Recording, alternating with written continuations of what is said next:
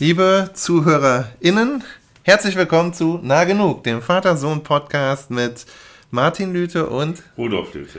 Wir sind in der Folge 22. Unglaublich. 22 Folgen haben wir es geschafft. Und, äh, also noch nicht, aber 21 haben wir geschafft.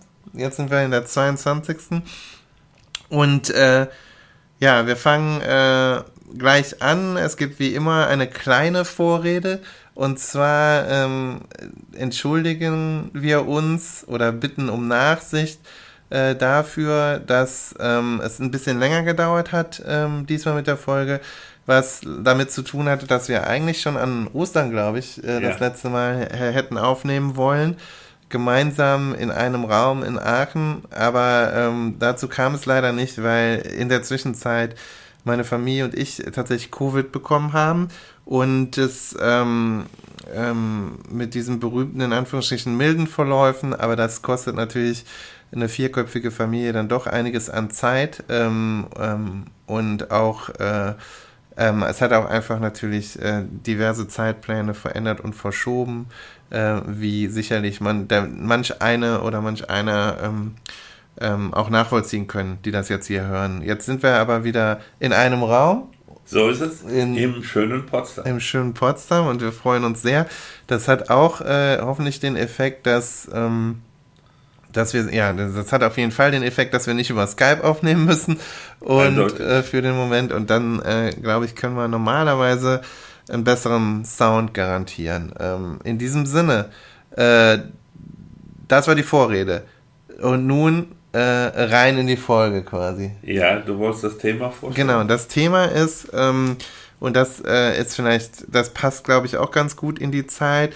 Das Thema ist ähm, ein Vorschlag äh, des, des älteren Menschen hier, des noch älteren Menschen hier im Raum, äh, nämlich von Papa. Und zwar ähm, hast du Trauer vorgeschlagen, ja. glaube ich, und ich hatte dann gesagt, dann lass uns über Tod und Trauer reden und, ähm, und leider eben aus gegebenem Anlass. Ähm, also so kamen wir auf das Thema, weil du mir einen Text geschickt hast, den du zu Ehren eines verstorbenen Freundes, äh, jüngst verstorbenen Freundes geschrieben hattest, ähm, sozusagen ähm, anstatt einer Grabesrede.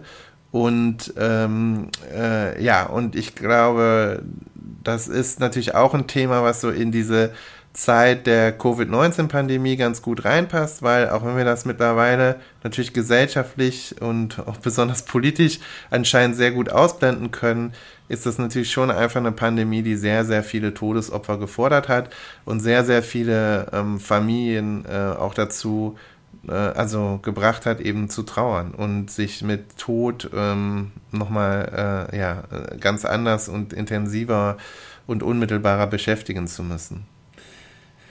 Ja, ja, du hast das alles richtig äh, beschrieben. So, so war der Anlass. Ähm, ähm, dennoch, äh, heute, morgen und auch schon gestern Abend habe ich mir überlegt, dass jedenfalls aus meiner Perspektive der Schwerpunkt unserer, äh, unseres Gesprächs vielleicht doch auf Trauer liegen soll, ähm, obwohl wir sicher auch was über Tod und Todeskulturen ähm, also Begräbniskulturen und so etwas sagen müssen.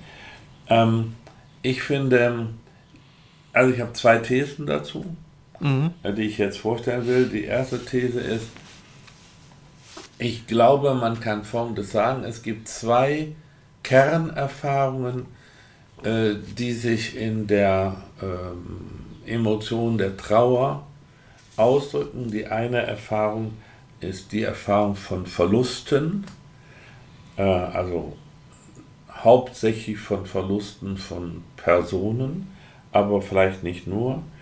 Und die zweite Kernerfahrung, die sich in Trauer ausdrückt, ist die äh, Erfahrung von Enttäuschungen. Ähm, und äh, da werde ich im Laufe des, äh, dieses Gesprächs einiges zu sagen können, weil mir äh, auch das ein oder andere eingefallen dazu. Der Tod scheint mir in, der, in dem Zusammenhang ein Sonderfall zu sein.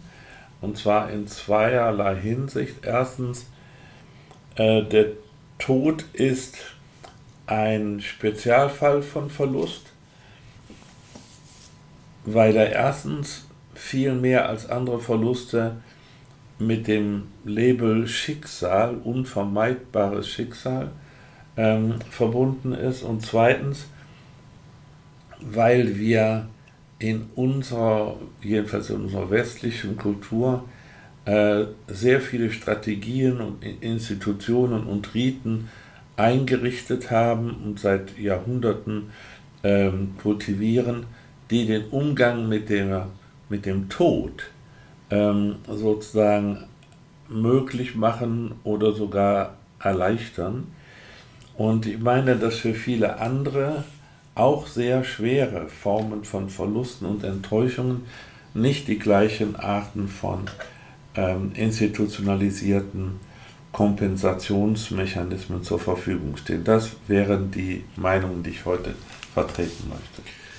Okay, ja, ich, ich habe jetzt nicht das Gefühl, dass das so zwischen uns beiden jetzt äh, sehr kontrovers wär, würde oder werden wird, aber, ähm, aber okay, das, das ist schon mal gut. Und vielleicht noch ganz kurz, was mich natürlich an dem Thema ähm, auch immer so ein bisschen umtreibt, ist halt so die, die Frage danach, welche, welche Funktion Trauer ähm, auch einnimmt in Erzählungen. Ähm, äh, also kulturellen Erzählungen. Ja. Ne? Ähm, und, ähm, und was da, ähm, ja, und auch sozusagen, wie Gesellschaften trauern, äh, wie Kollektive trauern ähm, und auch da zu welchem Zweck und wie unterschiedlich und so ähm, ähm, abhängig vom Anlass.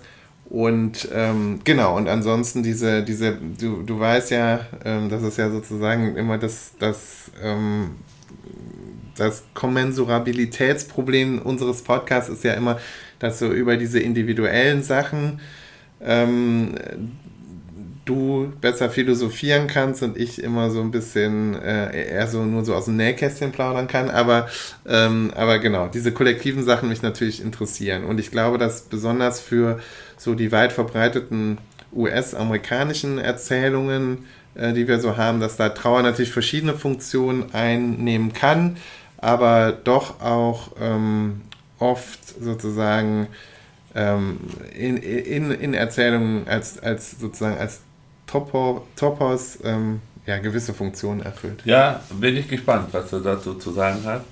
Also mein, äh, mein philosophische Perspektive ist natürlich geprägt von der, ich sage jetzt mal etwas provokant, von der Verharmlosung der Todeserfahrung in der klassischen antiken äh, Philosophie, wo ja gewissermaßen unter dem Label äh, Lebenskunst die Furcht vor dem Tod kleingeredet wird und manchmal sogar Formulierungen vorkommen wie der Tod sei im Grunde zu begrüßen, weil er uns ja äh, dadurch, dass das Leben beendet wird, eine ganze Menge möglicher ähm, Leiterfahrung erspart. Also mhm. je früher man stirbt, äh, umso weniger erfährt man auch an Leid.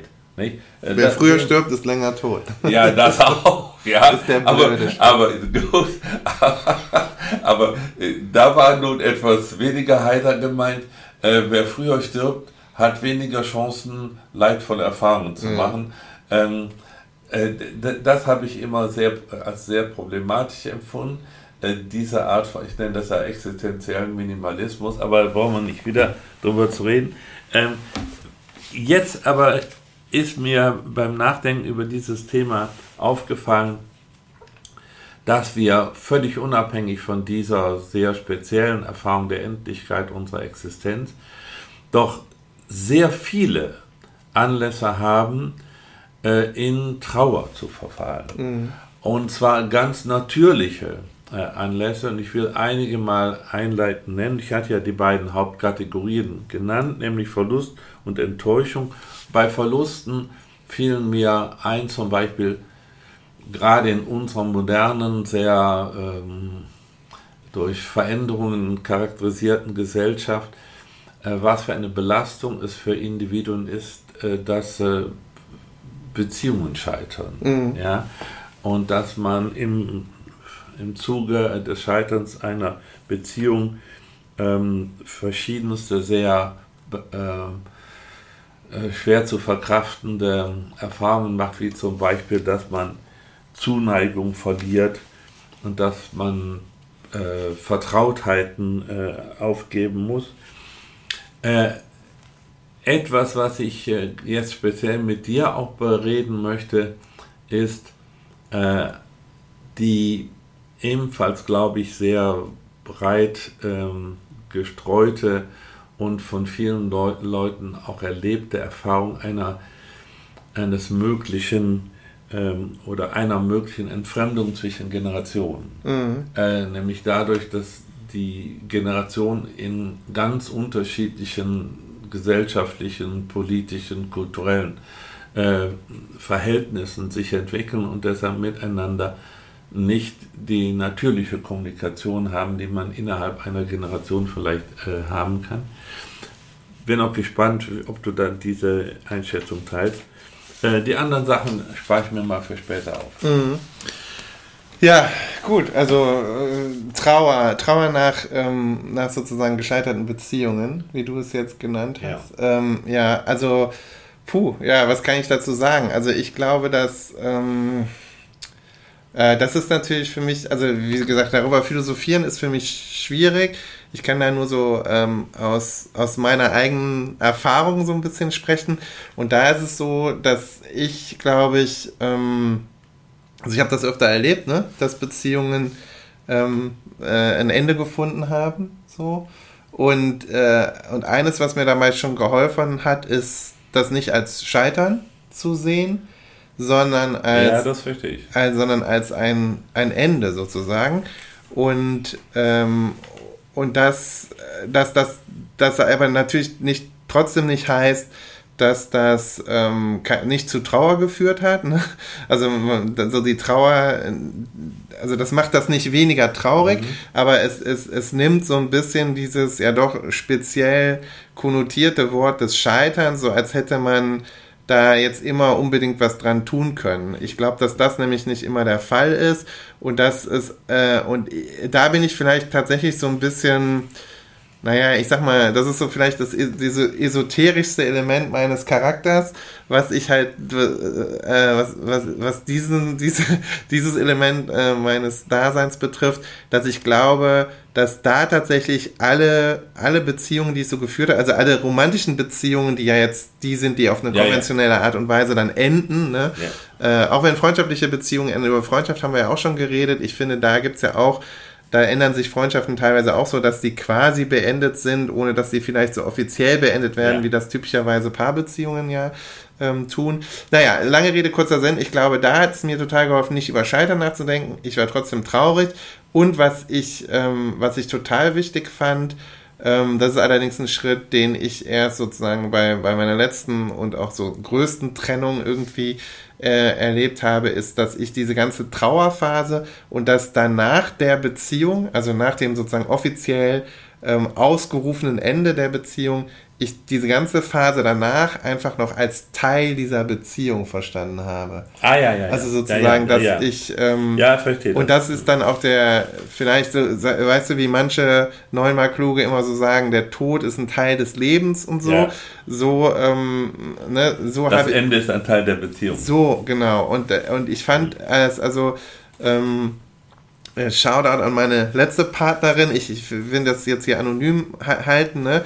Aber da war das, fand ich, ähm, so, dass wir, ja, so nach der üblichen Zeit, die man dann, glaube ich, auch braucht, um, ja, um dem anderen wieder in die Augen gucken zu können, wir es halt super gut geschafft hatten, haben, ähm, irgendwie diese Beziehung noch also diese, diesen Teil der Beziehung, der schon nicht mal offiziell der Teil der Beziehung war, noch miteinander zu führen. Ja. Und das hat total geholfen, auf verschiedene Art und Weise. Es hat ewig lange gedauert, aber es war auch nicht so dieses, das kennt man ja dann, ähm, das wäre sozusagen das Traditionelle oder Klischeehafte, dass man sich noch immer so zueinander auf romantische Art und Weise hingezogen fühlt und das so ein Hin und Her ist. Das war das bei uns überhaupt nicht. Ich hatte immer das Gefühl, das war für uns beide beendet, aber diese, dieses lange Ende gehörte halt dazu und das, das hat mir sehr geholfen und das, das war auch eine sehr unkonventionelle Art für mich, ähm, also wie so die Beziehung sozusagen ihre ähm, Lebenszeitalter durchlaufen hat. Und das hat mir auch gezeigt, dass man darüber vielleicht mal anders nachdenken sollte,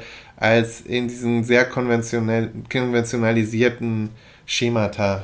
Ja, also äh, finde ich sehr interessant. Ähm, äh, ich denke, äh, ich kann eine Parallele zu, zum Umgang mit dem Tod hier als erstes mal äh, benennen, nämlich ähm, das Herausnehmen solcher Erfahrungen aus dem Kontext äh, des Scheiterns. Genau. Denn ein Leben scheitert ja nicht im Tod, sondern es endet natürlicherweise im Tod. Und äh, natürlicherweise ist es oft so, dass es eine lange Phase gibt, wo sozusagen der Tod ähm, schon droht. Präsenter wird. Mhm. Präsenter wird, so ähnlich wie das dann am Ende eine, sozusagen bei einer auslaufenden Beziehung ist. Was mich in, interessiert und ähm, was jetzt wieder sozusagen die abstraktere Ebene äh, erreichen soll, ist, was ist eigentlich deiner Meinung nach ähm, der, der, Kern, äh, sozusagen der emotionale Kern der Erfahrung, die man Trauer nennt? Und ich will mal einen Vorschlag machen. Äh, ich glaube, äh, zur Trauer gehört eine Art Dämpfung der Lebensenergie. Man könnte auch sagen, eine Art ähm, partielle Lähmung, mhm. äh, sozusagen einer, äh, eine Dämpfung der, äh, der, äh, der leidenschaftlichen Beziehung auf, auf den Tag hin und auf die Tätigkeit sozusagen ähm, oder metaphorisch ausgedrückt, dass sich alles etwas grauer ansieht als vorher. Äh, und ähm, ja, äh, da du nun so persönlich geredet hast, wollte ich auch äh, sagen, ähm, was mich jetzt in den letzten äh, Wochen da so beschäftigt hat, ist, dass ich eben einen langen, äh, langjährigen Freund verloren habe, der, der nun genau wie, wie gerade beschrieben, sehr lange auf seinen Tod zugegangen ist, weil er sehr, sehr äh, schwer erkrankt war, aber wir hatten einen, trotzdem, zwar nur noch über E-Mail, weil er immobil geworden war, einen intensiven Kontakt. Und da ist mir ähm, der Verlust dieses Freundes deshalb so dramatisch äh, ähm, äh, aufgefallen, weil seine Witwe jede Art von äh, Abschiednahme äh, verhindert hat, ähm, indem nicht nur keine Gäste, keine Trauergäste bei der Beerdigung erwünscht waren, sondern auch keine üblichen Beileidsbekundungen per äh, Karten und dergleichen. Das schien mir dann so, als ob man äh, hier sozusagen die, den Verlust äh, verschärft hat. Gewissermaßen, indem äh, man selber als ehemaliger Freund des Verstorbenen gewissermaßen ausgeschlossen war aus dem Leben und nur noch das galt, was an Leben gemeinsam mit der jetzigen Witwe vollzogen ist. Also so dass hier gesagt, gesagt werden kann, es wurde nicht nur ein Verlust erlebt, sondern, damit komme ich auf den zweiten Aspekt, äh, sondern auch eine Enttäuschung, nämlich die Enttäuschung, dass man äh, eine sehr lange Zeit, die man mit diesem Freund verbracht hat, von dritter Seite nicht anerkennt als mhm. ein Teil von dessen Leben. Noch ein abschließendes Wort dazu. Ähm, ja, ähm, ich denke auch, dass der Verstorbene selber wär, wenn er noch nicht ganz so krank gewesen wäre, wie er dann zum Schluss war, es kaum für richtig gehalten hätte, sich gewissermaßen still von der Lebensbühne zu verabschieden, weil er ein Schauspieler war, zwar ein Amateurschauspieler, aber die Bühne liebte. Also was ich sagen will ist, ähm, bei natürlichen Verlusten kann es kann die Trauer verstärkt werden dadurch, dass sie mit Enttäuschung einhergeht. Und das ist in dem Fall passiert.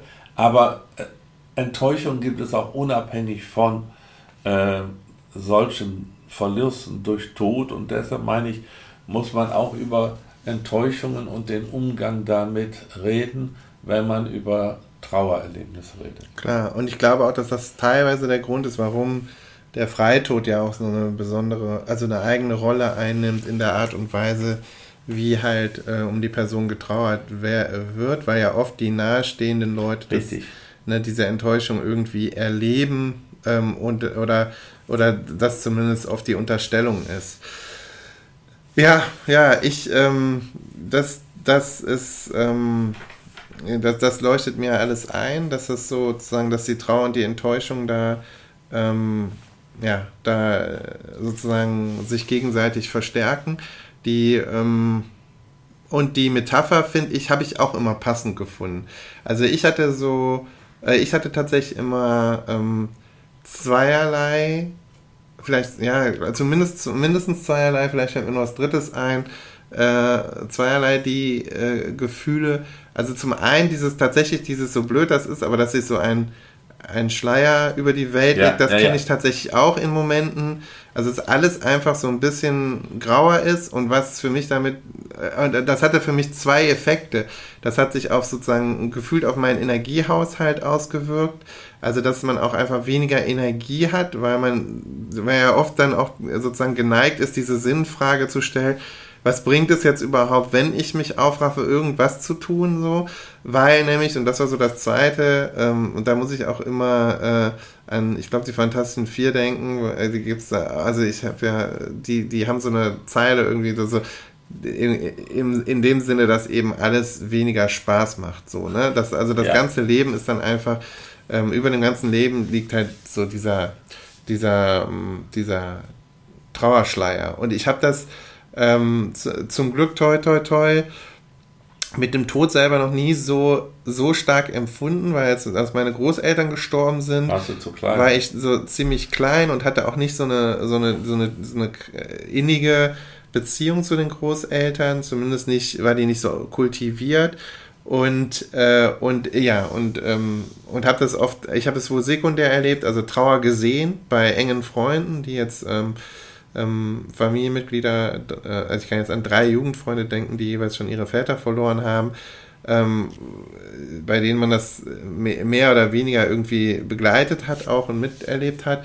Und, ähm, und dann natürlich, wie gesagt, dann äh, mit den gescheiterten Beziehungen. Und bei mir ganz akut tatsächlich, dass ich zwei äh, und doch eine sehr enge bekannte Arbeitskollegin slash Freundin ähm, bei einem Unfall gestorben ist. Ja, und das hat mich, ähm, also das war schon, das war schon äh, sehr einschneidend und, äh, und hat auch genau dazu geführt. Und bei mir ist es tatsächlich so, was ich noch sagen kann, so über, wenn ich meine Art zu trauern abgleiche mit so den, den, den so zur Verfügung stehenden Erzählungen ja. von, von Trauer, dann würde ich sagen, also dieses, die Zeit halt Wunden. Ja, das ist einerseits, glaube ich, wahr, dass sozusagen Trauer anders sich verändert im Laufe der Zeit. Also sozusagen von dem Ursprungspunkt der Trauer ähm, gedacht über die Zeit sich verändert. Ähm, ob ich davon Heilung sprechen würde, weiß ich nicht. Und ich habe tatsächlich eher das Gefühl, dass Trauer immer wieder kommt, in, auch in unterschiedlichen Intensitäten und das stark bei mir persönlich stark davon abhängt, in was für einer Situation ich mich insgesamt befinde. Also, äh, also, sowohl an Ex-Partnerschaften als auch an äh, vor allen Dingen sozusagen an meine verstorbene Freundin. Da denke ich halt besonders manchmal, also da, da denke ich immer noch sehr intensiv drüber nach. Und es gibt halt Momente, wo das wiederkehrt. Und bei mir ist das jetzt gar nicht so der Todestag, den ich jetzt aus dem Kopf auch gar nicht wüsste, sondern sind das einfach bestimmte Momente wiederum in meinem Leben, die, ähm, ne, und da, also das ist so sehr viel weniger so eine, so ein lineares Abflachen einer Trauerkurve oder so, als dass es so Momente gibt, in denen das wiederkommt und ich auch schon echt wieder auf, also sozusagen sehr spontan auch sehr traurig werden kann. Ja, also das äh, bestätigt eine Vermutung, die ich auch hatte und die ich jetzt äh, ausdrücklich formulieren will. Nämlich, also mein, mein Eindruck ist, dass äh, Trauer keine Augenblickserfahrung ist, äh, sondern sozusagen in dem Sinne eine existenzielle Erfahrung, als dieses Erlebnis sich auch wieder metaphorisch aus ausgedrückt, sedimentiert, sozusagen mhm. hineinsenkt in ähm, das äh, Gesamtbild äh, der eigenen Lebenserinnerung und immer präsent bleibt. Zwar nicht immer bewusst bleibt, aber sozusagen als ein prägendes Erlebnis ähm, konstant mitschwingt in den äh, Lebenserfahrungen, sodass man sagen kann, äh, wirkliche Trauer, die man erlebt hat, bleibt einem immer erhalten äh, und wird ähm, in einem, einem Vokabular ausgedrückt, das dir vielleicht vertraut ist als mir, immer wieder mal auch getriggert, nicht mhm. wahr, durch äh, Erinnerungsspitzen, die äh, wieder das assoziieren. Ja, also das glaube ich ist sicher so. Und in dem Sinne kann man sagen, äh, auch wenn sich das jetzt sehr äh, trivial anhört, äh, Trauer ist ein wesentlicher Teil der menschlichen Existenz. Mhm. Und Lebenskunst besteht dann darin, äh, zur Trauer die richtige Einstellung zu äh, haben. Und da wollte ich etwas schnell noch aufgreifen, was du eben gesagt hast, nämlich ähm, man könne äh, zum Beispiel Verluste ja auch sehen unter dem Gesichtspunkt einer Chance.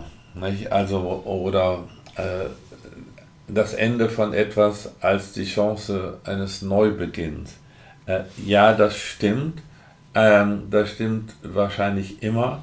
Ich glaube aber, dass damit der Kern der Trauer nicht erfasst ist, sondern sozusagen nur das, was äh, Trauer auch möglich macht. Mhm. Nicht?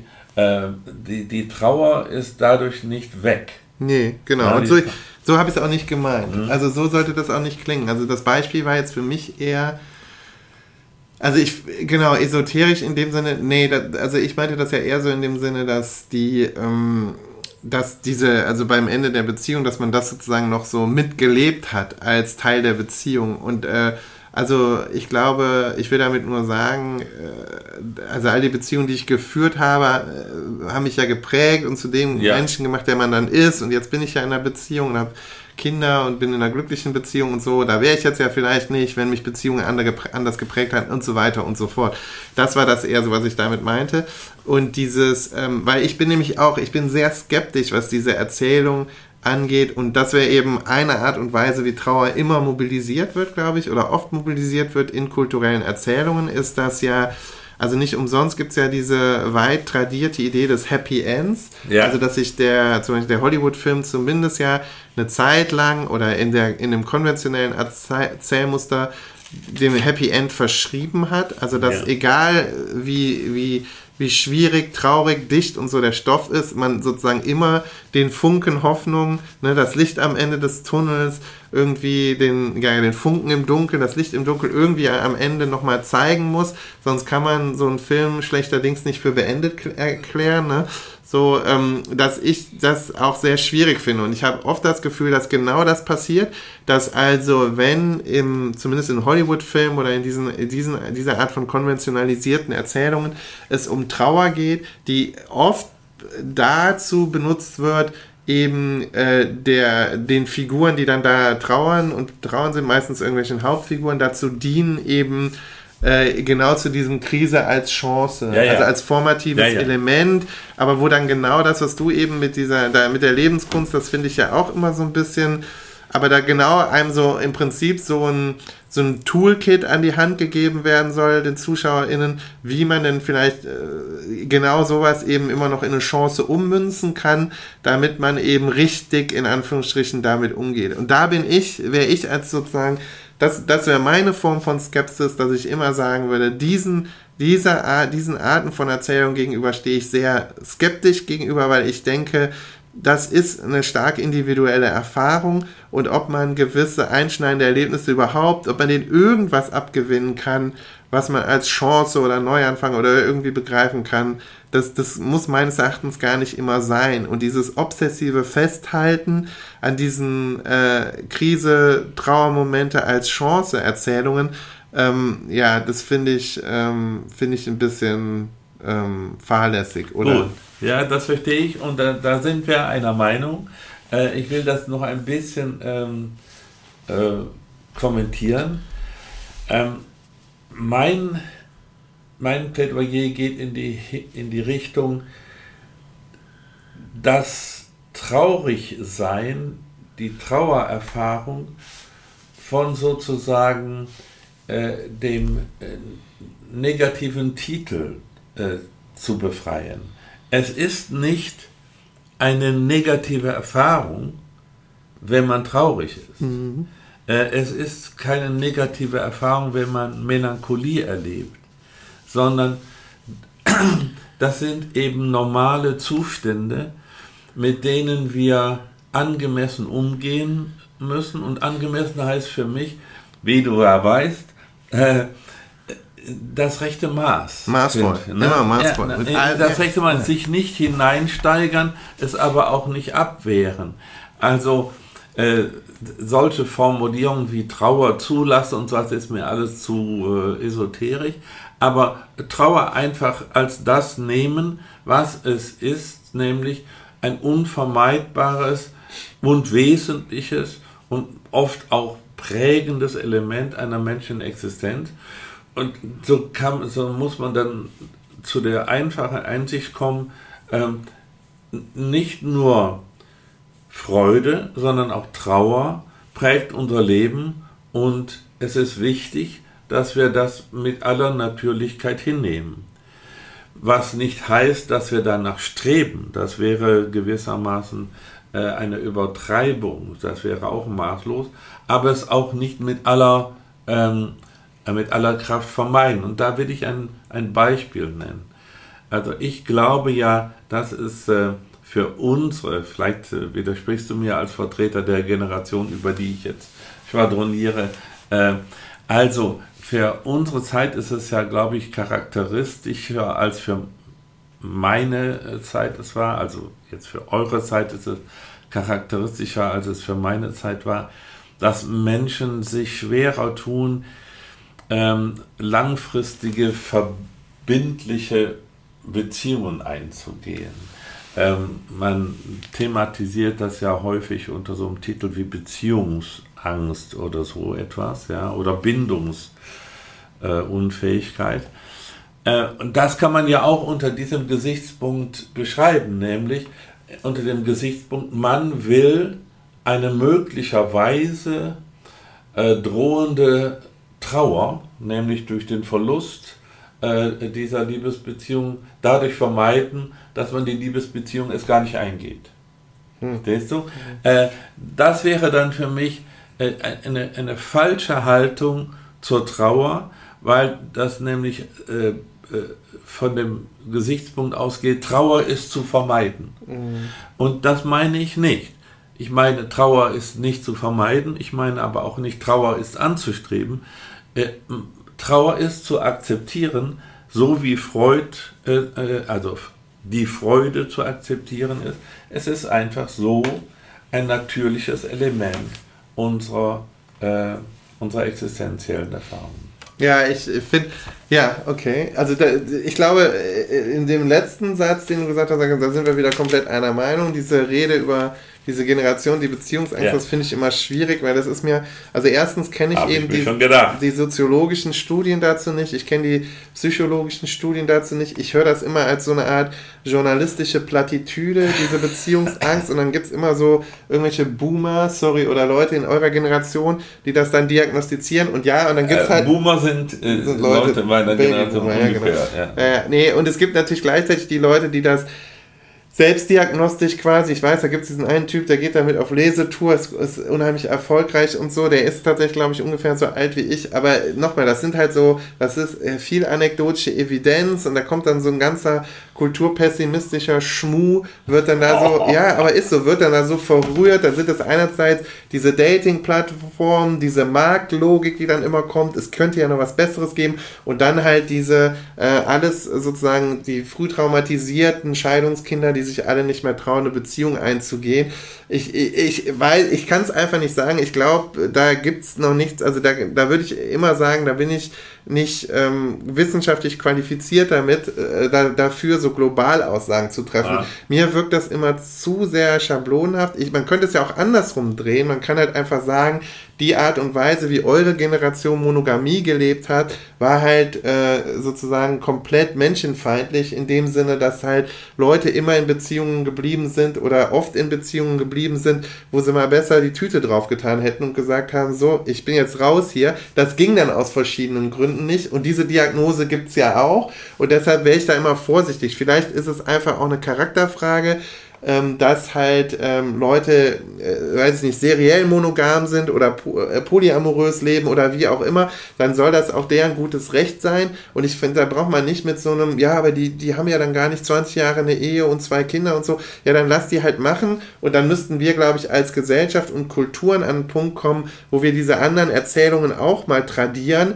dass die als in Anführungsstrichen normal akzeptiert werden und dann nicht immer unterstellen, dass ja im Prinzip jens sich sehnt sich ja jeder nach einer lebenslangen Partnerschaft. Das finde ich, weiß ich gar nicht. Und da, ich glaube auch nicht, dass, ehrlich gesagt, dass das sozusagen die Philosophie darauf die Antworten hat, sondern das, also sozusagen jetzt die Philosophie in dem Sinne, dass da halt so, ähm, ähm, dass das natürlich eine sehr lange alte Wissenschaft ist ähm, sondern ich glaube, da müsste man tatsächlich sozialwissenschaftlich, psychologisch, sozialpsychologisch und so, da müssten andere ExpertInnen mal ran. Ne? Und, äh, und ich glaube, die Gründe dafür und so, also das, wie gesagt, ne? Also ja, das, ich, ich bin verstehe, sehr froh, dass ich dich jetzt mal wieder richtig genau. also habe. Ich will, genau, ich will damit nur sagen, das geistert so durch den Feuilleton und da würde ich auch immer sagen, so glaubt dem vielleicht auch einfach nicht immer direkt, weil das, das hört sich dann so in einem allerersten Moment vielleicht für eine Millisekunde plausibel an und ich glaube, da kann man schon hintergucken und Ne, und es ist ja so, statistisch ist ja so, 50% äh, der Ehen wurden auch schon geschieden in eurer Generation. Also insofern ne? Ja, also ungefähr, also, also zumindest in den USA ist das so, 50 Prozent, ne?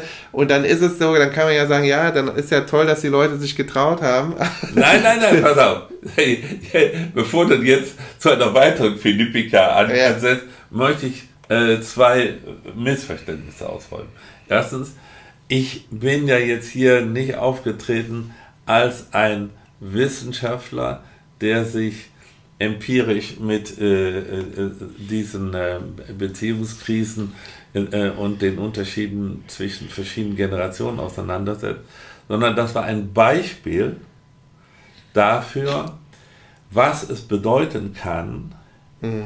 Äh, eine falsche Einstellung zur Trauer zu haben, ja. nämlich wenn man zum Beispiel, um mögliche Trauererfahrungen äh, zu vermeiden, auf enge Beziehungen sich nicht einlässt, weil man sich pessimistischerweise vorstellt, das wird dann vielleicht in einem äh, Trauerfall enden. Ja, ja, ja, okay. ja also äh, äh ich habe hier nee, ich zwar, ich habe zwar das Beispiel mit den Generationen gebracht, weil ich ja eben auch wollte, dass wir uns äh, unterhalten, auch unter dem Gesichtspunkt, dass Generationen verschiedene Erfahrungen haben. Ja, genau. Nun ist es nicht so, dass ich beanspruche, die Generation, die, die Erfahrung, die meine Generation gemacht hat, sei die sozusagen mhm. authentischere. Nee, nee. Äh, äh, aber immerhin ähm, habe ich dich ja auf diese Weise schön aus der Reserve gelockt und ja. das gefällt mir gut.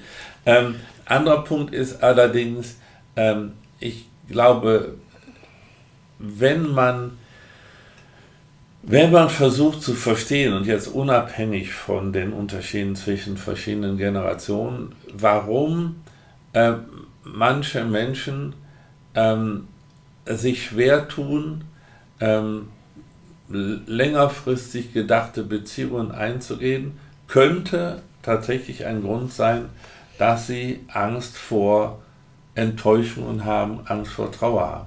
Das ist eine ganz plausible Erklärung. ohne dass du, ohne dass ich damit irgendwelche statistischen Behauptungen verbinde. Okay, ja gut, aber wie gesagt, ja, das könnte so sein, ist mir aber, also wie gesagt, das könnte dann so sein, aber es könnten auch ganz andere Gründe sein. Also ich glaube, dass zum Beispiel, also wie gesagt, es kann ja auch einfach sein, dass die Leute zum ganz banal halt wissen, nach so und so vielen Jahren in einer Partnerbeziehung nimmt halt äh, die sexuelle Anziehungskraft ab und dann äh, damit will man nicht leben. Oder was weiß ich. Also es gibt tausend Möglichkeiten, das zu ja, denken. Ja, aber wir reden ja, wir reden ja jetzt hier über Trauer. Genau, ja, okay. Und deshalb, wie gesagt, und dann, dann gut, gut, dann sind wir jetzt an einem Punkt, wo wir sagen, weiß nicht, ob das für mich ein gutes Beispiel ist. Ah, ne? Okay, ja. also dann weiß ich, ob das für mich ein gutes Beispiel ist, ob das so funktioniert. Aber ich verstehe dein Argument von dem Maßvollen. Und ich würde immer sagen, also das ist ja das, wo, wo das herkam. Ja, ne? Und das ja, ist ja. ja. auch sozusagen deine generelle Rede. Und ich finde es auch okay. Und du weißt, mein Vorbehalt ist da immer, wenn das so ein bisschen ratschlagmäßig rüberkommt. Weil ich Ja, mein wollte ich Gefühl. nicht. Nee, nee, ich sag nur, ich sag nur, das ist so die Diskrepanz, weil ich glaube, so dieses in Anführungsstrichen, wie viel Trauer man zulässt. Und wo du, du hast eben gesagt, ne, Trauer zulassen sei für dich auch so zu ein esoterischer, äh, esoterisches Konzept. Oder ich, man könnte ja noch einen draufsetzen und sagen, in die Trauer reingehen. Ja, Gibt's will ich ja ja, nicht ja. Genau, aber finde ich zum Beispiel, fände ich durchaus legitim.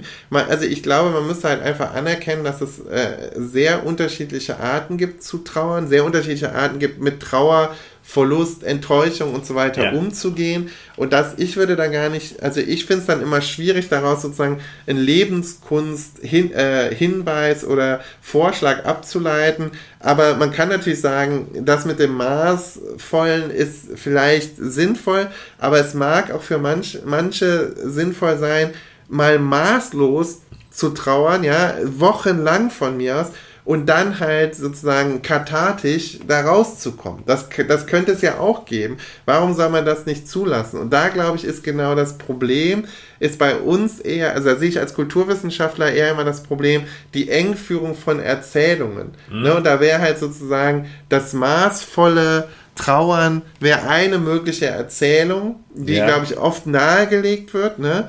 Oder eben noch viel plakativer sozusagen Trauer als Chance, Trauer als Umkehrmoment, Trauer als Moment des Innehaltens und Überdenkens und sozusagen des Wiedergeborenwerden und so. Ja gut, aber das hattest du eher. Das hatte ich gesagt und das hatte ich ja auch krit- kritisiert, ne? Also das ist, das, das, da stehe ich auch nicht hinter. Aber ich will damit nur sagen, ich bin da tendenziell, glaube ich, vorsichtiger als du, eine Meinung zu, zu haben, w- was da adäquat Ja, ist. ja, ja, das verstehe ich. Äh, das ist aber, glaube ich, kein, keine Diskrepanz unserer Generationen, Nee, genau. sondern das ist ein, äh, eine Diskrepanz unserer Professionen. Glaube ich auch. Ja? Ähm, ich bin zwar kein energischer Vertreter des Konzepts der Philosophie als Lebenskunst, aber tatsächlich habe ich damit auch zu tun. Und das gehört, ist einer der, der Stränge, der, der Traditionsstränge in der Philosophie. Und hier in diesem Podcast kommt das äh, sehr oft immer mal wieder äh, äh, vor. Äh, ja, ich fühle mich auch als Philosoph ähm, aufgefordert, äh, zu der Frage eine Antwort zu geben, in aller Vorsicht, mit aller skeptischen Zurückhaltung, aber doch nicht äh, der, der Frage auszuweichen, nämlich, wie sollen wir leben? Äh, und der, da kannst du sagen, ja, jeder kann auf seine Weise leben, jeder soll auf seine Weise leben, aber es ist eben auch eine Tradition, dass es Lebensberatung gibt. Und in der europäischen philosophischen Tradition waren die Philosophen, bevor es dann die Psychologen und die Psychoanalytiker und Therapeuten gab, sozusagen die Ansprechpartner für Leute, die Rat suchten bezüglich der Frage, wie soll ich leben? Und da war eine von mir sehr oft hier thematisierte Antwort, finde das rechte Maß. Und da kannst, kommst du mir jetzt an mit, ja, sei mal richtig maßlos. Ich habe ja nichts dagegen. Es könnte ja sein, es könnte ja sein, dass es je nach Typus für einen Menschen das Richtige wäre, einiges oder möglichst alles an emotional besetzten Erfahrungen maßlos zu machen. Ich habe Zweifel. Ja? Also, ich glaube, gut, das ist jetzt reine Metaphysik, was ich hier jetzt äußere, ich glaube, dass tatsächlich ähm, das äh, Gelingen eines Lebens sehr viel zu tun hat mit der Erfüllung des rechten Maßes. Also das ist sozusagen ein, äh, ehrlich gesagt, Martin, das ist eines der Erge Ergebnisse der letzten zweieinhalb Jahre, indem ich mit dir einen Podcast mache, dass mir das immer deutlicher wird, dass das eine Grundüberzeugung ist. Und schön ist zu sehen, wie wenig du die teilst. ja, das, da habe ich also noch eine Aufgabe vor mir. Äh, also der Podcast ist noch lange nicht zu Ende. Ich wollte noch eine kleine Sache sagen über Happy End. Ja, Happy End insbesondere in filmischer Inszenierung, aber auch in Romaninszenierung und sowas, ist mir immer ein bisschen kindisch vorgekommen. Ja, ähm, da sind wir völlig ein, da brauchen wir auch gar nicht äh, lang drüber zu streiten. Aber ich wollte noch äh, dir zur Debatte, vielleicht auch wieder zur Provokation, Folgendes sagen. Ähm, ich glaube, zu den Erfahrungen, die äh, einen Menschen in die Trauer bringen kann, äh, gehören eben, hat ja eben schon angesprochen, die irgendwie unvermeidlichen Entfremdungen zwischen Generationen. Das hat zum Beispiel auch damit zu tun, dass wenn Kinder das Elternhaus verlassen und eine eigene Familie gründen, natürlich die Aufmerksamkeit äh, in die neue Familie äh, investiert wird. Aber das ist eigentlich selten, wenn es sich nicht um neurotische Beziehungen handelt, ein Problem. Äh, ein Problem kann es dann werden, wenn äh, eine der Parteien den Eindruck hat, ähm, man würde äh, der, der, Verpflichtung zur Dankbarkeit nicht gerecht. Also das ist auch so ein Thema, das äh, mir da aufgefallen ist. Äh, Generationen verdanken einander etwas. Ähm, Eltern kümmern sich jedenfalls in der Regel um ihre Kinder und wenn Kinder das dann nicht äh, äh, zu schätzen wissen, ist das auch ein Grund für Trauer und kann eine Entfremdung zwischen den Generationen über das unvermeidliche Maß hinaus verstärken. Ähm, und da weiß ich, also das werde ich nicht wagen, ja, werde jetzt nicht wagen zu behaupten, dass äh, ich wüsste etwas über Unterschiede in den Generationen, äh, also etwa meiner Generation gegenüber meiner Elterngeneration und eurer Generation gegen, un, gegenüber uns. Äh, was ich aber äh, feststellen möchte, ist, ähm, ich glaube, dass Erfahrung von Undankbarkeit äh, eine der zentralen Elemente äh, in, der, ähm, in dem Erfahrungsbereich der Enttäuschung ist. Mhm. Also man ist, glaube ich, oft dann und in dem Maße enttäuscht, in dem man den Eindruck hat, der andere schulde einem etwas. Mhm. Äh, und wenn etwas, was einem geschuldet wird, nicht erfüllt wird, dann denkt man, man ist, ähm, äh, der andere ist undankbar gewesen. Mhm. Ja, stimmt das? Oder ich, ich bin da jetzt verunsichert. Ja, ich glaube schon. Also das ist, für mich dann die Frage, ne, da wird dann, da reden wir jetzt über Trauer und Kränkung und Enttäuschung ja, ja, sowas, und so. Ja. Also das ist, glaube ich, das, da ist dann konzeptuell auch für mich dann oft so die Frage, wie sich das voneinander unterscheidet. Ne?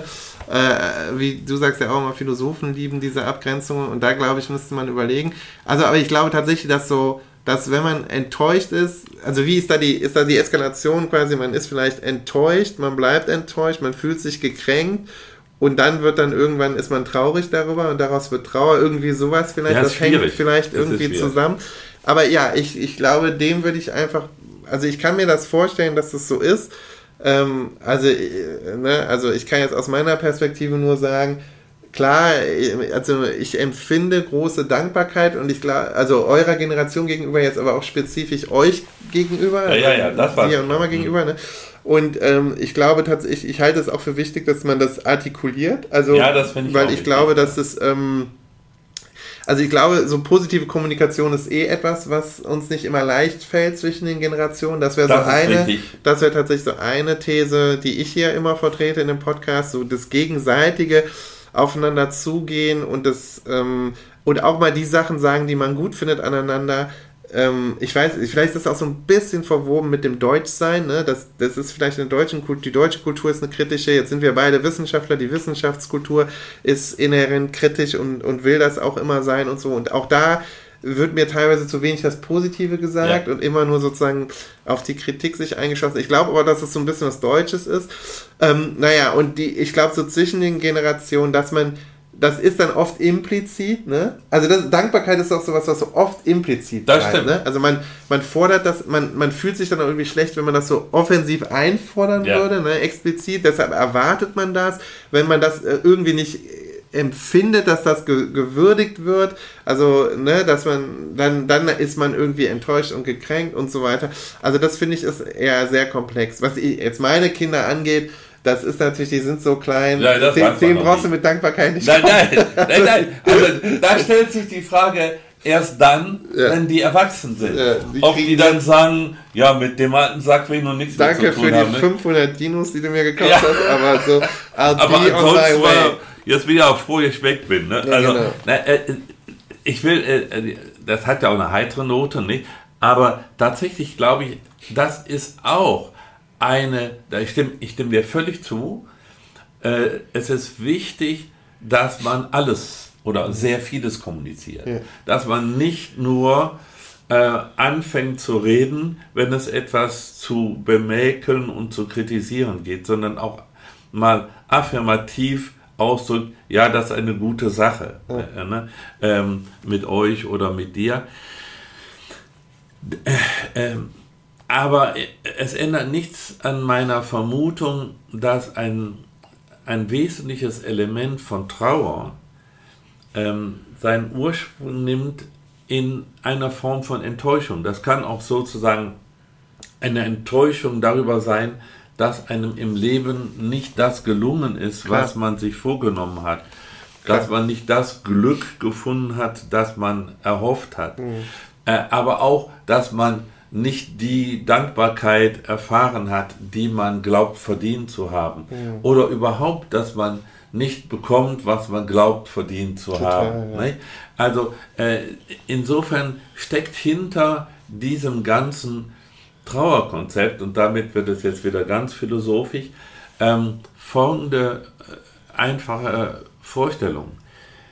Man hat eine, eine ein Phantasma oder eine, eine, äh, ein Bild von seinem eigenen Leben und äh, an dem misst man, ähm, was von diesem Bild jetzt in der Realität erfüllt worden ist. Hm. Und je größer die Diskrepanz zwischen diesem Bild ist und dem, was äh, erfüllt worden ist, umso größer ist der, ähm, der Boden dafür bereitet, äh, dass man in die Trauer fällt. Mhm. Ja?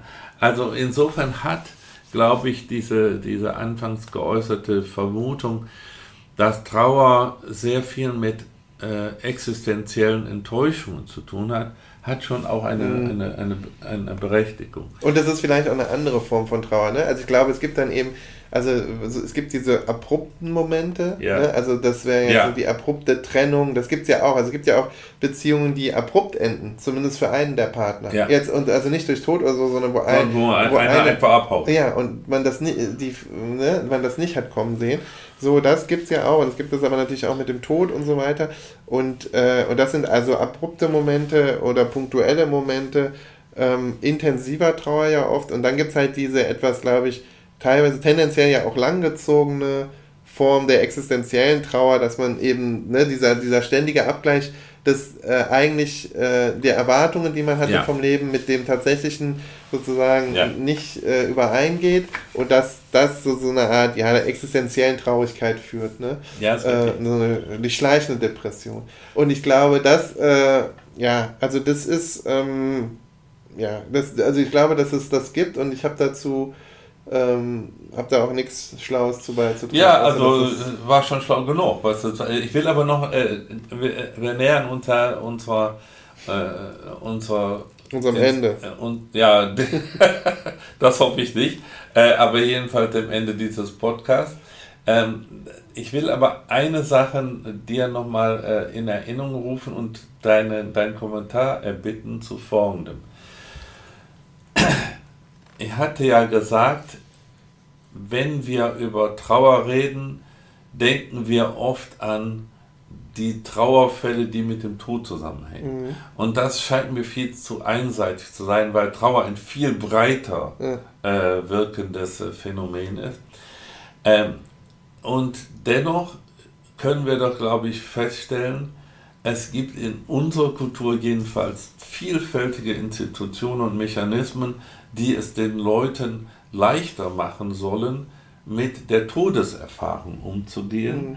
Äh, aber etwas Vergleichbares gibt es nicht für die anderen vielfältigen mhm. Erfahrungen von Traurigkeit. Mhm. Also wenn man, wenn man jetzt sich vorstellt, man gerät in, äh, in Trauer wegen des Verlustes äh, einer Beziehung oder wegen der Entfremdung zwischen Generationen, dann kann man eigentlich entweder nur entschuldige, dass ich das jetzt nochmal sage, zum Philosophen gehen mhm. oder man kann eine Therapie machen. Mhm. Aber dann gibt es nicht die ganzen Begräbniszeremonien und die dazu, äh, dafür zuständigen Institutionen. Also mit was ich hier betrauere, mhm. ja, ist, dass wir ein äh, zu einseitiges Konzept davon haben, was eigentlich der Kern unserer Trauererfahrung ist. Mhm wir reden über Trauer so, als sei sozusagen äh, die, die Trauerkarte, das Zentrum der mhm. Trauer.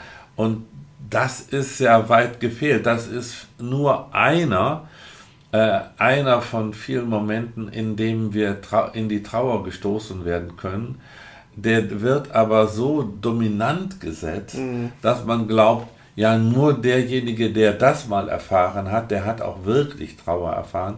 Und das meine ich, sollte man in einem solchen Podcast mal korrigieren. Richtig, ja, finde ich, bin ich total bei dir und ich finde auch, es ist einmal mehr auch da, da ist sozusagen bei mir gibt es eher, eher so eine strukturelle, keine Trauer, aber so eine strukturelle Desillusionierung auch mit, mit unserem äh, System, also sowohl unserem politischen als auch unserem Sozialsystem, als auch unserem Gesundheitswesen. Und da finde ich eben auch, ähm, äh, also äh, ist, deshalb sind Therapieangebote wären so wichtig, dass man die ja. schnell hat, dass man die für Kassen ähm, Patientinnen äh, schnell zur Verfügung stellt, dass man dann nicht gebrandmarkt wird. Also zum Beispiel, wenn ich mich in eine Therapie begebe, ja. dann viel Spaß noch äh, bei, bei Bewerbungen. Ja, und verbeamtet zu werden. Ne? Das ja. ist real, das ist einfach real, dass, äh, dass so Sachen einem dann äh, Steine in den Weg legen. Und ich finde, das darf und durfte nicht sein.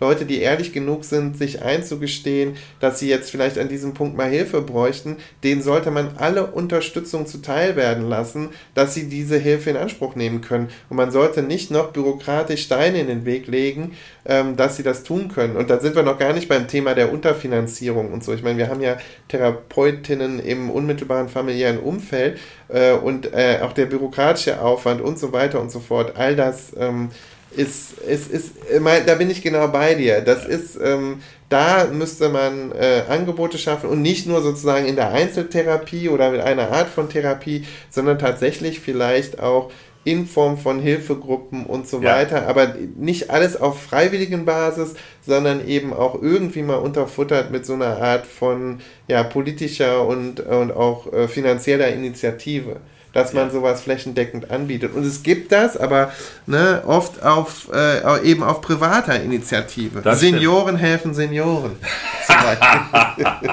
ja gut, das ist aber eine andere Sache. Nicht? Ein Spiel, ich weiß, ja, aber, aber sowas gibt es ja auch. Es gibt ja sowas auch für, ähm, also dass man gemeinsame Reisen ja, macht und so. Ne? Psychopathen ne? helfen. Nein, aber, genau, aber du weißt, Senioren die sich gegenseitig vielleicht Beistand ja, geben ja. im Trauerfall. Und es gibt sie ja, es gibt die anonymen Alkoholiker und so weiter und so fort. Aber ich finde, da, da ist tatsächlich unsere Gesellschaft, das ist auch so ein bisschen dieses, dass man Trauer auch, dass es zu schnell, das Eingeständnis von Trauer auch zu schnell zu einem Eingeständnis von Schwäche interpretiert, als, als ein Eingeständnis von, äh, von Schwäche interpretiert wird, da, da glaube ich, müsste man ran, sozusagen. Das ist richtig. Kulturell, das ist richtig. ideologisch. Und äh, ich sage nur einen, einen, kurzen Satz äh, noch dazu. Nicht nur die institutionelle Seite muss da äh, sich ändern, sondern auch die individuelle Seite. Es muss auch bei den Betroffenen äh, dass, äh, ähm, dass die Einsicht äh, greifen, dass traurig sein, ähm, Enttäuschungen äh, erleben, äh, zu den selbstverständlichen Erfahrungen des Lebens gehört, dass man aber trotzdem äh, nicht sich als schwach erweist, wenn man sich dazu bekennt, dass man das. Ja, und wenn man Hilfe in Anspruch nimmt. Ich glaube, oft ist das der Schritt. Also ich glaube, viele Leute würden noch sagen, ja klar, ist man mal traurig und na, na klar, gehört das zum Leben dazu. Ich glaube, sozusagen diese philosophische Weitsicht haben vielleicht ganz, ganz viele Menschen auf der Welt. Aber zu sagen, ich bin jetzt an einem Punkt, wo ich das alleine nicht mehr schaffe, ich brauche jetzt Hilfe, das ist ja der Punkt, der eigentlich viel Stärke äh, bedarf. Ne? Und, äh, und, und, und das, glaube ich, das müssen wir genau so umdeuten, flächendecken, dass das der Fall ist. Wer das anerkennt, der ist stark und nicht umgekehrt. Wunderbar Schlusswort. Wunderbar Schlusswort. Hey, und es tschüss. hat so viel Freude gemacht und es war, also es war natürlich jetzt nicht die heiterste Folge von allen, aber ich, ich fand, dass das äh, maßvoll war, wie wir das gemacht haben. genau. Ich fand es auch sehr maßvoll. Da siehst du. Na, ja. Bis bald, ne? Bis tschüss. Bald.